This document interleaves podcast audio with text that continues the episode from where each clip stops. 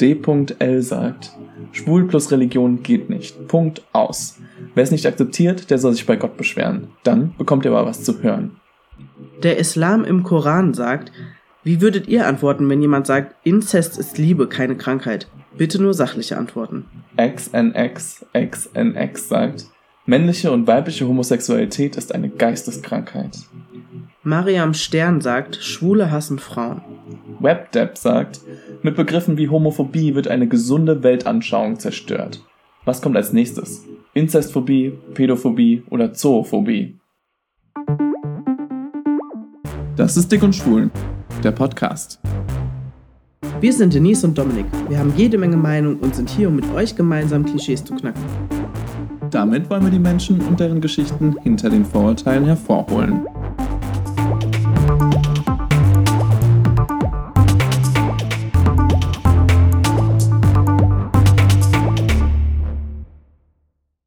Hi und willkommen zurück bei Dick und Schwul, der Podcast. In dieser Woche äh, wollen wir über das Thema Homosexualität sprechen und da ist Dominik unser Ansprechpartner und heute ha mein Interviewpartner.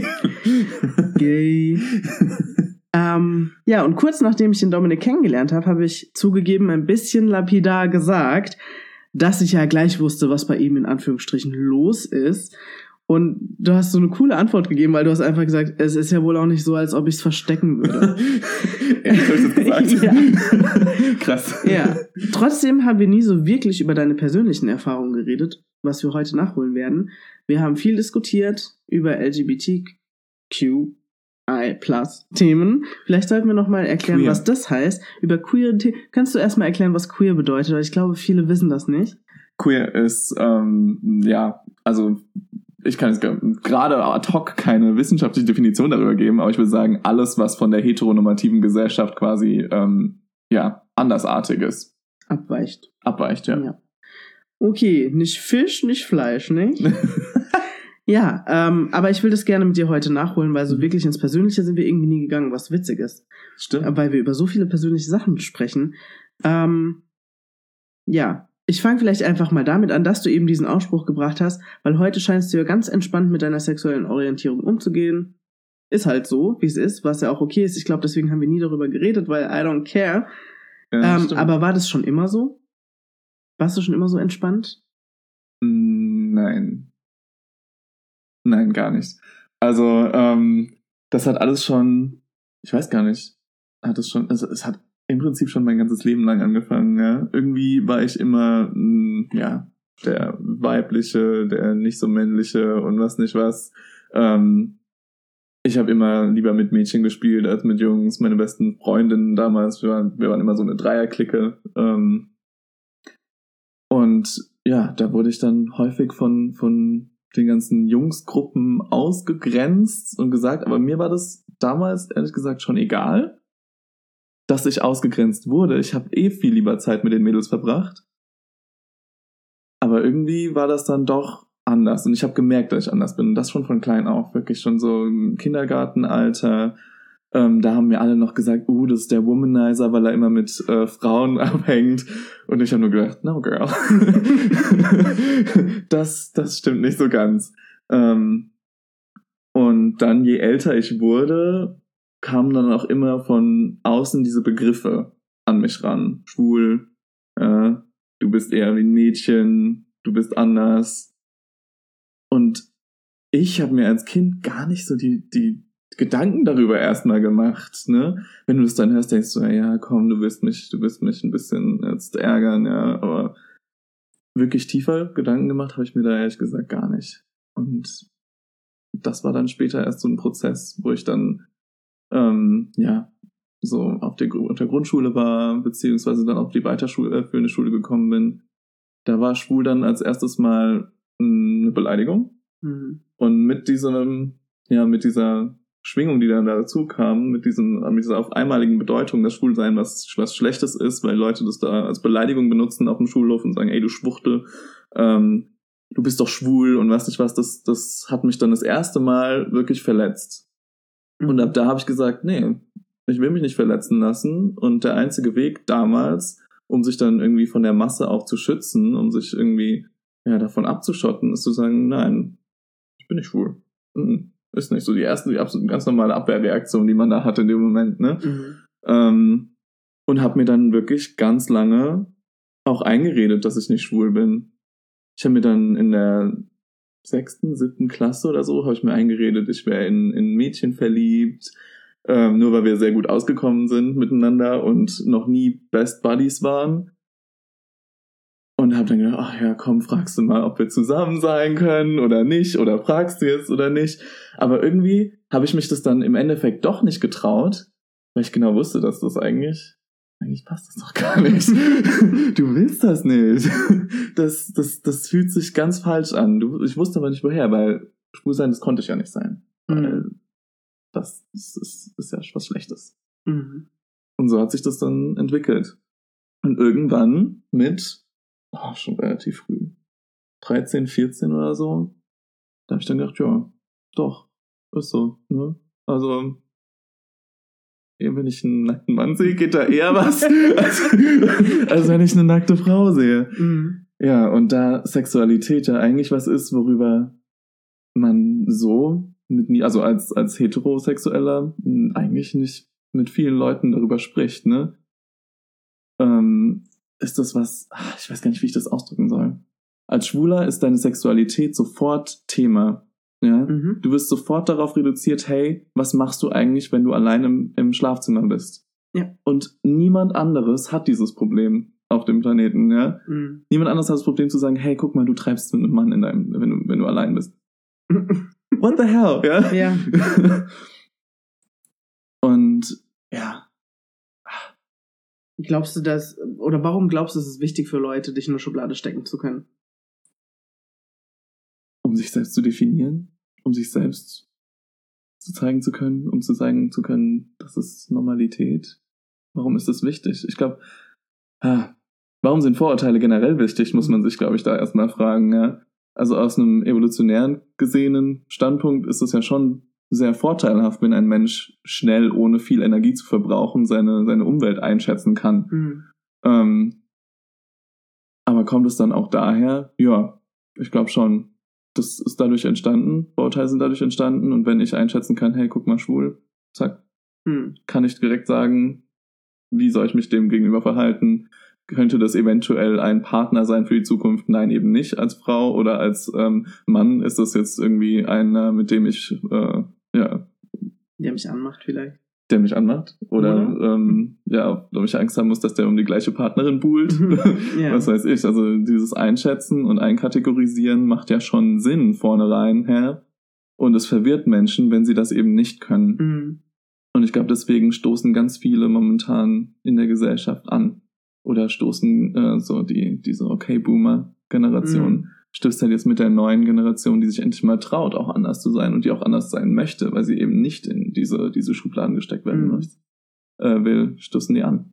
Hast du das Gefühl, jetzt wo du 24 bist, dass es immer noch gleich erstmal ein Thema ist, wenn man dich kennenlernt? Puh. Ich glaube, da kommt ganz viel von mir selber aus. Wenn ich es nicht zum Thema mache, dann kommt es erst relativ spät auf den Tisch, um ehrlich zu sein. Erst wenn man dann anfängt, irgendwie über, über hast du einen Freund, hast du eine Freundin oder so zu sprechen.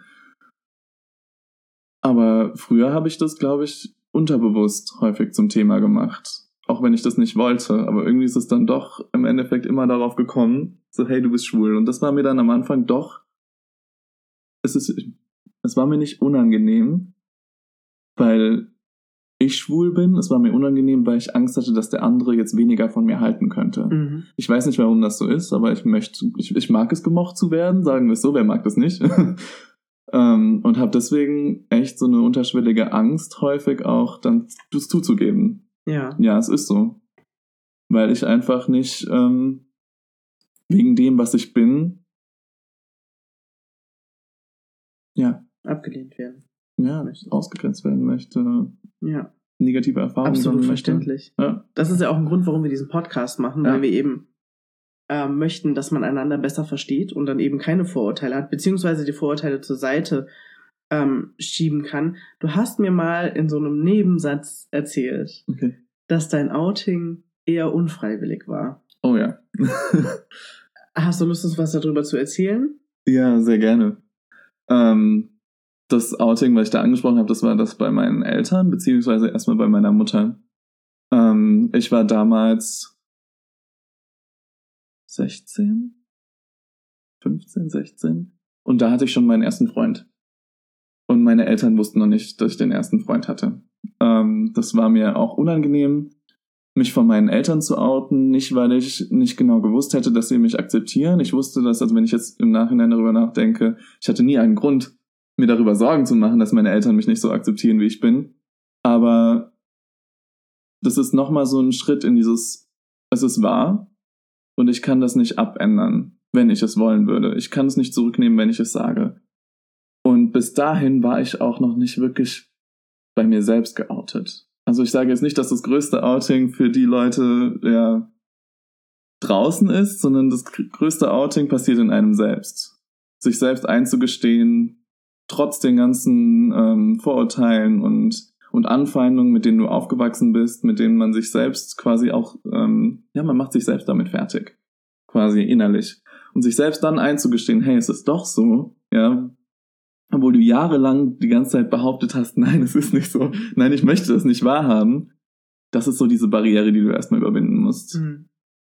So, und dann habe ich das geschafft. Ich äh, hatte meinen ersten Freund, habe mich auch wohlgefühlt, aber die ganze Zeit dann ähm, das verheimlichen zu müssen, war schwierig. Für mich und für ihn. Und ich glaube, für ihn war das noch schwieriger als für mich, weil er ähm, ja, er brauchte immer so diese Bestätigung von außen. Und dieses jetzt ver verheimlicht werden, dieses, ah, ähm, ja, ich als Person bin es nicht wert, dass mein, mein Partner ja, seinen Eltern sagt, dass ich da bin, dass ich existiere, existiere. Das war für ihn damals, glaube ich, ganz schlimm.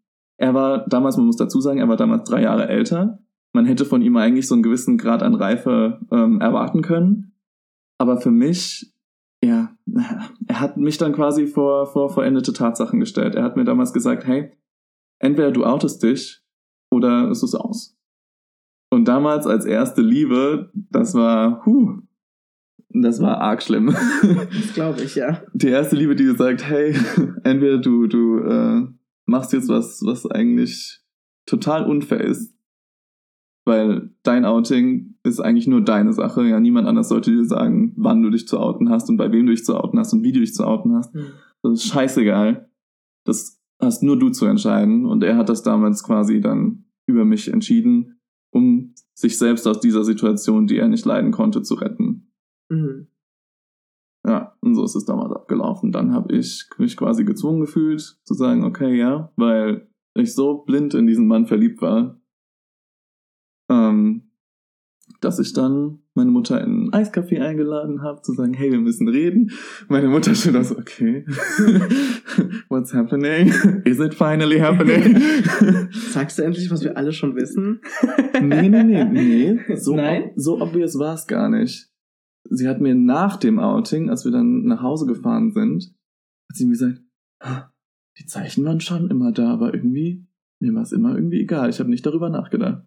Und dann habe ich gedacht, ist voll schön. ja, und dann habe ich gedacht so, wow, I love you. ja. Das ist voll schön. Ja, ja ich ähm, weiß und ich glaube und ich weiß, dass ganz viele Leute eben diese schöne Erfahrung mit der Familie nicht machen. Mhm. Also es ist schön, dass du da diese Erfahrung nicht machen musstest, von der eigenen Familie diskriminiert zu werden, aber wurde es dir von außen angetragen? Also hast du Diskriminierungserfahrungen machen müssen aufgrund deiner sexuellen Identität? Hm in meinem direkten Umfeld habe ich noch keine Diskriminierung erfahren müssen, worüber ich auch unglaublich dankbar bin. Wenn ich mir vorstelle, wie viele Menschen da durch müssen, dass sogar die engsten Kreise, die engsten Freunde sie auf einmal äh, links liegen lassen, für die du dann nicht mehr existierst. Das muss somit die schlimmste Erfahrung sein, die ein Mensch machen kann, dass mhm. einem die engsten Vertrauten ja, einfach den Rücken zukehren. Aber so von außen her habe ich schon Diskriminierung beziehungsweise Ablehnung erfahren. Also ähm, es gab mal einen Vorfall, da war ich auf dem Geburtstag und Und meine beste Freundin, die ist, wenn sie betrunken hat, vielleicht ja ein bisschen, ja, was soll ich sagen, offenherziger unterwegs. Und da waren halt eine Gruppe von Jungs. Man muss dazu sagen, meine beste Freundin ist lesbisch. Ja, die macht eigentlich nicht mit, mit Jungs rum, aber wenn sie getrunken hat, dann macht sie das eventuell auch mal. Und hat das dann mit dem einen gemacht und es war so ein Teil einer, einer Gruppe. Und ich habe sie dann daraus gerettet, quasi. Ja, habe sie dann da rausgenommen aus der Situation und die waren halt so geil auf sie oder was auch immer und wollten sie unbedingt haben, weil sie ja leichte Beute war, quasi. Und ich habe ihnen das dann verneint und da haben die mich dann halt auch äh, verprügelt danach. Ja. Die sind dann hinter mir her, haben mich dann, was, was war damals, Skater-Schwuchtel oder was nicht was, haben die mich genannt, ähm, haben mich äh, geboxt, getreten und was nicht was, bis dann andere Leute aus meiner Klasse gekommen sind und mir dann geholfen haben. Aber das war damals schon ein krasses Erlebnis, weil die haben es halt direkt darauf reduziert, ey, Schwuchtel. Ja? Mhm.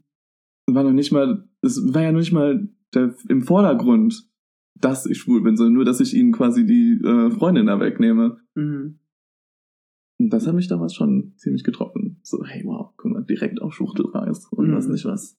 Glaube ich dir. Das ist das, worauf du reduziert wirst dann im Endeffekt, wenn es auch rankommt. Ich glaube, so eine Erfahrung schneidet sich auch total ein. Mhm. Also da überlegst du dann, ob du deine Zivilcourage selbst bei deiner besten Freundin anwendest, weil ja. du nicht weißt, ob du ja nicht wieder selber Opfer wirst. Ich habe mir in dem Moment gedacht, warum hätte ich sie dann auch einfach liegen lassen oder hätte ich sie einfach da mit denen mitgehen lassen. Ja, dann irgendwann ist man sich ja. selbst der Nächste, ne? Ja. Aber habe ich nicht gemacht. Aber gut, dass du es gemacht hast. Ja.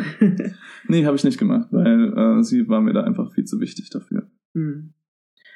Und ähm, ich finde es total blöd, dass ich ähm, das so benennen muss, aber ich sag's in Anführungsstrichen, traust du dich, äh, Zuneigung zu deinem Partner, wenn du einen hast, äh, öffentlich auf der Straße zu bezeugen, durch Händchen halten, umarmen, küssen, mhm. ähm, was für heterosexuelle Paare stinknormal ist, im ja. Park auf einer Decke rumzuliegen und zu kuscheln. Und deswegen sage ich, es hört sich blöd an, aber es ist wirklich ein Trauen. Mhm. Ich finde es mutig. Immer noch, trotzdem wir mittlerweile 2020 schreiben. Wie ist es bei dir? Wie erlebst du das? Ich persönlich denke nach. Ich verschwende darüber quasi Energie, nachzudenken, kann ich das hier machen? Wie sieht meine Umwelt aus gerade? Sind das Menschen, die auch vorurteilsbehaftet natürlich ähm, damit okay sein könnten? Oder sind es eher Leute, die das ablehnen und die mich jetzt anpöbeln könnten? Ähm, und dann mache ich das. Aber es bedarf wirklich einem Gedankengang. Das ist eigentlich was, was nicht sein darf. Wenn ich jemanden liebe, dann möchte ich ihm, egal wo ich bin, auch zeigen, dass ich das mache. Was jetzt nicht heißt, ich möchte unbedingt auf einer Parkbank sitzen, wo tausend Leute rum rumlaufen und den, äh, ja, hampen. ähm, aber es sind so die kleinen Sachen, ne? So die Haare aus dem Gesicht streichen, Hand, Hand in Hand nehmen. Mhm. So, das sind so die kleinen subtilen Sachen, über die man sich trotzdem Gedanken machen muss. Weil es ist ein Zeichen nach außen, hey, du bist schwul. Und darauf reagieren die Leute. Mhm. Sie gucken dann auch, ob die da jetzt denken, ey, die Schwuchtel oder hey, guck mal, wie süß ein schwules Paar. Das kannst du in dem Moment nicht einschätzen als das schwule Paar. Mhm. Du siehst einfach nur die Blicke. Und du bist ja selbst total von Vorurteilen durchtränkt und was deinen eigenen Vorurteilsbereich angeht, noch viel mehr, mhm. weil du es ja alles immer wieder erlebst, erlebt hast. Und dann kommt alles auf einmal wieder hoch, gedanklich. Und dann ist das wirklich eine Überwindung. Das ist echt krass. Mhm. Also immer wieder von vorne anzufangen, ja. darf ich das jetzt? Ja. Dann ist der schöne Moment ja oft auch schon vorbei. Dann, ja, ja? Oder du machst das den zerstört Also du hältst so dich, du musst dich selbst zurückhalten mhm. und versagst dir auch viel. Das ist echt traurig. Ja, das ist echt traurig. Ähm, ich habe noch eine fundamentale Frage, auch wenn wir irgendwann anders nochmal darüber sprechen werden. Mhm. Am Anfang haben wir den äh, in der Einleitung hatten wir den Kommentar vorgelesen, dass Religion und Schwulsein einfach nicht zusammenpasst. Mhm. Was denkst du dazu? Muss ich sagen, nein. ähm, ich will mich jetzt nicht als ähm, ultra religiös darstellen, aber ich glaube schon, Und ich finde, Glaube und Religion muss nicht unbedingt was miteinander zu tun haben. Ich bin Glück, äh, also ich habe Glück gehabt, dass ich ähm, in eine Religion geboren wurde, Hm. ähm, in der mittlerweile Schwulsein anerkannt ist. Ich meine, die evangelische Kirche, die traut mittlerweile sogar, also sie segnet Hm. ähm, homosexuelle Paare. Da war sogar die ähm, Homo-Ehe in Anführungsstrichen, also die Ehe zwischen gleichgeschlechtlichen Partnern, vor, also legal, bevor es überhaupt in Deutschland legal wurde. Mhm. Deswegen habe ich da relativ viel Glück mit gehabt. Und deswegen kann ich auch sagen, ja, ich glaube noch. Das hat mir den Weg in den Glauben nicht vermauert. Hm. Aber ich glaube, für ganz viele Schwule ist genau das das Problem. Hm. Äh, zum Beispiel in der katholischen Kirche wird ja immer noch gesagt, hey, Mann bei Mann, das geht nicht. Wir sollten vielleicht mal das Neue Testament lesen. Aber nur so nebenbei. ähm, ja, wenn du da vom Glauben so eine Ablehnung bekommst, gerade auch eigentlich in einer Zeit, in der die Kirche sowieso um ihre Mitglieder bangt, ja, ist das Mhm. das Dümmste zu tun, Leute auszugrenzen. Aber sie tut's trotzdem und das verbaut den Menschen wirklich auch den Weg in den Glauben. Und die Mhm. verpönen das und sagen, nein, nein, das will ich nicht. Obwohl so eine Glaubensgemeinschaft eigentlich relativ oder viel- auch für einen tun kann. Hm. Ja. Absolut. Ähm, ich habe mir gedacht, ich frage dich noch äh, drei kurze Fragen. Okay. Wir gucken mal, ob die Vorurteile, was du zu den Vorurteilen sagst. Zum Beispiel, schwule Männer sind super witzig. Wow. Ja, das ist genauso wie Dicke sind witzig, ne? Ja, hallo, obviously. Richtig, sie können, sie können ja nichts anderes sein, ne? Ja. Ähm, ja, nö. es gibt auch genauso viele unlustige Menschen, die nun mal schwul sind. Ja. Ähm, schwule Männer leben sowieso und überhaupt nur promiskuitiv mit mehreren wechselnden Partnern. Gut. Dadurch, dass das Schwulsein ja im Vordergrund steht und die Sexualität so nach außen getragen wird, gewöhnen sich Schwule auch an, sehr viel über ihre Sexualität öffentlich preiszugeben, sagen wir es mal so. Ich arbeite ja auch noch an Bord, ne? ich bin ja Flugbegleiter und dort ist die Hemmschwelle, wenn es um sexuelle Sachen geht, wirklich, die liegt am Boden, die gibt's fast gar nicht. Also man kennt die Leute nicht und sofort erzählen sie, mit wem sie in einem, mit wem sie im Bett waren und gemacht haben. Und das passiert bei Schwulen genauso. Die erzählen das, weil es das erste, ja, weil sie halt sich darüber definieren. Und dadurch kann es wirken nach außen, dass sie viel leichter sind als äh, zum Beispiel jetzt ähm, ein der Hetero-Mann. Und dadurch wirkt das so. Mhm. Ich will jetzt nicht sagen, dass es äh, viele Schwule gibt, die auch ähm, sehr viele wechselnde Sexualpartner haben. Das stimmt. Aber es gibt auch genauso viele Schwule, die einfach nur monogam leben wollen und die einfach nur ähm, einen Partner haben wollen und ja, mit diesem glücklich sein wollen. Das Mhm. ist genau das Gleiche. Nur weil wir eine Minderheit sind, ja, wirkt das Ganze gleich viel mehr Mhm. weil diese dann auch noch viel kommunikativer sind, diese, diese, ja, anteilig wahrscheinlich genauso vielen, wie es bei äh, Heterosexuellen der Fall ist. Mhm. Deswegen kann ich verstehen, dass das so wirkt. Ja, genau. Und das bringt mich auch zur dritten Frage. Mhm. Äh, bei schwulen Männern in der Beziehung geht's immer nur um Sex. äh, nein. bei uns geht's um genau die gleichen Sachen. Wollen wir Kinder? Wie sieht's beim nächsten Familientreffen aus? Wollen wir dahin gehen? Ähm, das ist, ja, das ist eine ganz normale Beziehung, die einfach so geführt wird. Die mit Wie zwei Männern geführt wird. Heterosexuelle. Richtig, ganz genau. genau. Und es gibt auch ganz viele Heterosexuelle, die gerne viel Sex haben wollen. Und Sex will ich ich will Sex jetzt nicht kleinreden. Sex ist was Wichtiges für eine Beziehung, ja. Die hat eine Beziehung am Leben und ähm, ich will niemanden verurteilen, der seine, seine sexuellen Träume mit, mit seinem Partner auslebt und vielleicht auch, ja, mehr macht Mhm. mit anderen Menschen. Gerne. Äh, soll jeder das machen, was er möchte. Aber ich finde, dieses, dieses Vorurteil sollte so ein bisschen mit aufgeräumt werden. Es gibt Also ganz viele schwule Männer, die gerne einen. einen Haushund, richtig, Kinder, ganz genau. Garten. Die auch diesem heteronormativen Konstrukt entsprechen wollen. Mhm. Mhm. Heiraten und Kinder kriegen. Richtig. Oh. Ähm, wie ist es eigentlich mit Diskriminierung innerhalb der Community? Ui. Da ist ja auch ordentlich was los. Was ist so ja. das krasseste, die krasseste Erwartung von schwulen Männern an schwule Männer? Ähm, wenn du nicht durchtrainiert bist und der absolute Muscle-Hunk bist, dann bist du sowieso schon raus in der schwulen Welt. Sobald du über 19 bist, bist du kein Twink mehr und sowieso ganz raus. Also die Zeit zwischen 20. Was ist ein Twink? Ein Twink. ein Twink ist ein sehr androgyner, dünner Mann ohne Körperbehaarung, ähm, der vorwiegend gerne passiv ist. Passiv heißt empfangend. Empfangend, toll. schön, sehr ja? schön. Ein empfangender Mensch. Ja. Also es geht ums Aussehen. Es geht immer nur ums Aussehen. Die schwule Welt definiert sich übers Aussehen. Natürlich. Was glaubst du denn? Aber es gibt ja auch genug Bären. Na gut, das ist ja dann wieder ein ganz anderer Tribe, nennt ja. man das ja. Ein Tribe, okay, ein ihr Tribe. habt Stämme richtig, innerhalb genau, eurer Community. Ja.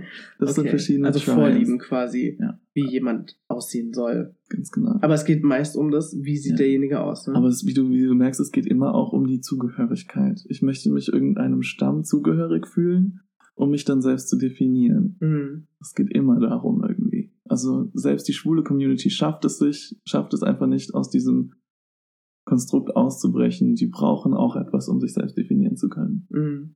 Ja. Es ist ein menschliches Grundbedürfnis. Ja, genau. Das ist ganz normal. Äh, wir haben es uns natürlich nicht nehmen lassen, auch ein bisschen in Statistiken zu wühlen. Und äh, ja, gerade das Thema Identifikation. Es gab eine Umfrage 2016 da haben sich rund 7,4 Prozent der Deutschen als LGBT identifiziert. Mhm. Also entweder lesbisch, schwul, bisexuell oder transsexuell. Okay, in Zukunft right? sagen wir einfach queer, bitte. Queer, genau. Ich glaube, das nee, vereinfacht alles so viel. Ja, ja genau. Ähm, und interessanterweise haben wir noch eine andere ähm, Umfrage gefunden. Da ging es gerade auch um die Frage, ne, traust du dich auf der Straße Zuneigung zu deinem Partner zu zeigen? Ähm, da war die Frage an 1000 Befragte, wie stehen sie zur Homosexualität zwischen Männern? Und 40 Prozent dieser Befragten, das muss man sich mal reinziehen, sind 400 Leute, haben gesagt, das stößt mich ab oder es ekelt mich an. 40 Prozent haben aber auch gesagt, das kann ich nicht verstehen. Und 27 Prozent, also das ist jetzt nicht kumuliert die 100 Prozent, sondern sie durften verschiedene Sachen ankreuzen. 27 Prozent haben gesagt, das Thema berührt mich unangenehm. Was ich, ähm, ja. ja, ich finde es sehr spannend. Ich glaube, da müssen wir nochmal an anderer Stelle vielleicht drüber sprechen. Warum berührt es dich unangenehm, wer wen liebt? I don't care. Aber es ist wieder ein Weltbild, ne? Ja, und vor allem dieses männliche Weltbild, weil, wie sieht's denn bei Frauen aus? Achtung.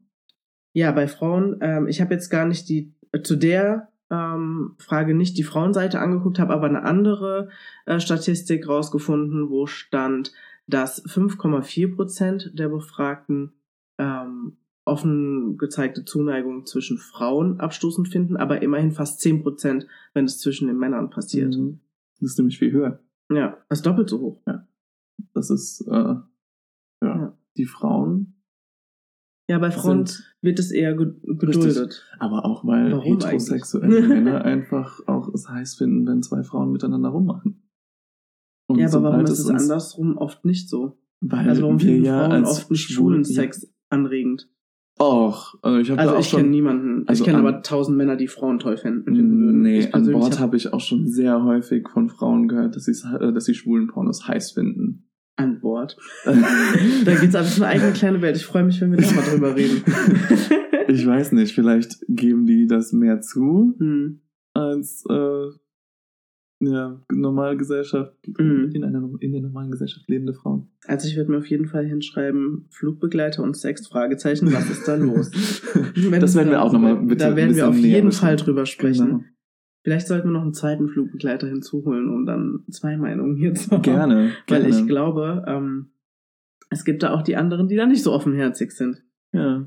Ja, ich habe noch eine andere ähm, Statistik gefunden ähm, wo 1900 Menschen befragt wurden von der Antidiskriminierungsstelle des Bundes, mh, mm, ob Homosexuelle immer noch diskriminiert bzw. benachteiligt werden. Da haben auch 40 Prozent von diesen fast 2000 Befragten gesagt, ja, das trifft voll und ganz zu. Mhm. Ähm, 40,5 Prozent haben gesagt, es trifft eher zu. 13,5, dass es eher nicht zutrifft und 6 Prozent, dass es überhaupt nicht zutrifft. Okay. Das müssen entweder sehr mh, glückliche Menschen sein oder sehr realitätsfremde Menschen sein. Oder Ähm, sehr behütete Menschen. Ja, sehr behütete Menschen, Ja. genau. Ähm, was mich erschreckt hat, und darüber haben wir vorhin nochmal äh, kurz gesprochen, ähm, die Anzahl polizeilich erfasster Delikte gegen die sexuelle Orientierung in Deutschland. Zwischen 2001 und 2018 wurde erfasst, da sind wir von 48 Fällen im Jahr in 2001 auf 351 Fälle im Jahr in 2018 Mhm. äh, gekommen. Und das sind ja nur die, die auch wirklich angezeigt wurden. Also die Richtig. Dunkelziffer ist sicherlich sehr viel höher. Was sagst du zu dieser dramatischen Entwicklung von 48 auf 351 Fälle im Jahr?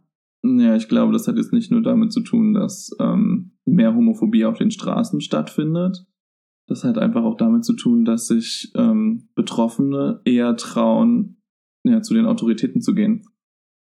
Früher war ja auch die Polizei sehr unterwandert und homophob. Was, was ich jetzt nicht sagen will, dass sie jetzt mittlerweile befreit ist davon. Aber ähm, es gibt jetzt Schwulenbeauftragte, es gibt zum Beispiel auf Instagram den Gay German Cop, der zeigt, wie, wie er LGBT-Arbeit in der Polizei macht und wie er aufklärt darüber. Und dadurch glaube ich auch, dass viele Menschen dann eher sagen, okay, ja, mittlerweile kann ich auch zur Polizei gehen und fühle mich nicht dann direkt verurteilt. Ähm, ja, und deswegen nutze ich auch die Autoritäten. Was ja an sich ein schönes Zeichen ist, dass wir Ja. Uns offener trauen zu sagen, was Ja. das passiert ist. Was jetzt nicht schöner machen soll, dass Nein. über 300. Es waren äh, sicherlich vorher ja. auch über 351 Ja, Fälle, von richtig. denen hat bloß keiner gehört. Ganz genau. Und ich habe abschließend ähm, nochmal was, was mich echt traurig gestimmt hat. Ich habe zwar nach deutschen Verhältnissen geguckt, habe aber eine Statistik gefunden äh, in den USA. Da wurden 7000 Highschool-Schüler 99 Fragen gestellt ähm, zu den Themen Gesundheit und Risikoverhalten. Und zwei davon betrafen auch die sexuelle Orientierung. Und 46 Prozent der Schul Schüler, die sich in Frage 1 als queer identifiziert haben, Mhm. haben angegeben, ernsthafte suizidale Gedanken zu haben. Das heißt also, sich umbringen zu wollen. Mhm. Das ist eine krass erschreckende Statistik. Ja. Ähm, es ist schon schlimm genug, dass sowieso unter Männern die ähm, Rate der Suizidgefährdeten recht hoch ist im Gegensatz zu den Frauen. Auch die Rate derer, die es durchziehen. Mhm. Ähm, was hast du für einen Eindruck aus der Community? Ist es etwas, was wirklich ähm, psychische Gesundheit wirklich ein, ein krasses Thema ist in der Community? Mhm. Psychische Gesundheit ist generell ein Tabuthema. Und ich glaube, gerade in einer so gefährdeten Gruppe wie, wie den, der queeren Menschen wird das gerne auch verheimlicht, um das, äh, also nicht verheimlicht, aber wird nicht so gerne drüber gesprochen, wenn es jetzt nicht wirklich gute Freunde sind. Mhm. Auch einfach, um sich selbst so ein bisschen zu schützen. Wieder dieser Schutzmechanismus, der tritt auch da ein. Was ich aber jetzt nicht sagen will, dass, ähm, nee, was ich eigentlich sagen will, ist, dass in Deutschland das, hm. Ich habe ja ein Jahr in England gelebt und ich bin viel in den Staaten unterwegs und diese Statistik kommt ja auch aus den Staaten. Und dort ähm, finde ich, dass Homophobie, trotzdem, dass also diese, diese Schere geht so krass auseinander. Es gibt einmal die Superliberalen und dann die super äh, konservativen und, und extremen Menschen. Und da empfinde ich, dass Homophobie viel krasser nach draußen getragen werden kann, als es jetzt zum Beispiel in Deutschland der Fall ist. In Deutschland ist da noch so ein bisschen, bisschen Anstand noch da. Mehr Anstand als in den Staaten. Und daher kann ich mir sehr gut vorstellen, dass wenn Menschen in einem extrem homophoben Auf, äh, Haushalt aufwachsen in den Staaten, dass da der Suizidgedanke sogar noch mehr Mhm. hervorgeben kann, dass das noch eher einen dazu bringt, auch wirklich over the edge zu gehen und es wirklich durchzuziehen, als in Deutschland. Ich würde gerne, mich würde wirklich interessieren, ob es in Deutschland auch genauso hoch ist. Mhm. Ja, da müssen wir uns vielleicht mal auf die Suche machen. Genau. Ähm, wenn ihr da draußen eine Statistik dazu findet, dann lasst ihr uns gerne äh, zukommen. Die E-Mail-Adresse ist übrigens podcast.dickundschwul.de. Ähm, da freuen wir uns auch, wenn ihr uns Feedback schickt. Mhm. Aber gerade auch so eine Statistik zu äh, jungen Menschen in Deutschland.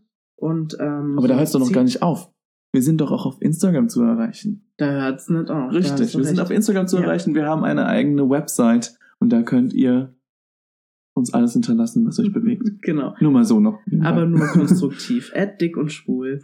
Aber bitte nur konstruktiv und sachlich. Genau. Ja, Ja. Dominik, ich danke dir von Herzen. Das waren echt krasse Einblicke. Mhm. Ähm, wir haben ja selbst auch noch nicht drüber geredet. Ähm, auf jeden Fall Food for Thought. Mhm. Ähm, vielen, vielen Dank dafür, dass du da so offen bist und ehrlich drüber sprichst. Ähm, genau, wenn ihr auch noch Fragen an Dominik habt, lasst es uns wissen. Und ansonsten würde ich sagen, sind wir durch für heute. Wow, Ging schon wieder schnell. das ging echt schnell. ja. Ähm, ja, herzlichen Dank. Nächste Woche, das Thema verraten wir euch noch nicht. da müsst ihr uns jetzt folgen Richtig. auf dick und schwul ähm, bei Instagram. Ähm, und dann verraten wir euch dort, was das Thema der nächsten Woche sein wird. Und ich kann abschließend nur sagen, Dick und Schwul ist eine Doppelpackproduktion.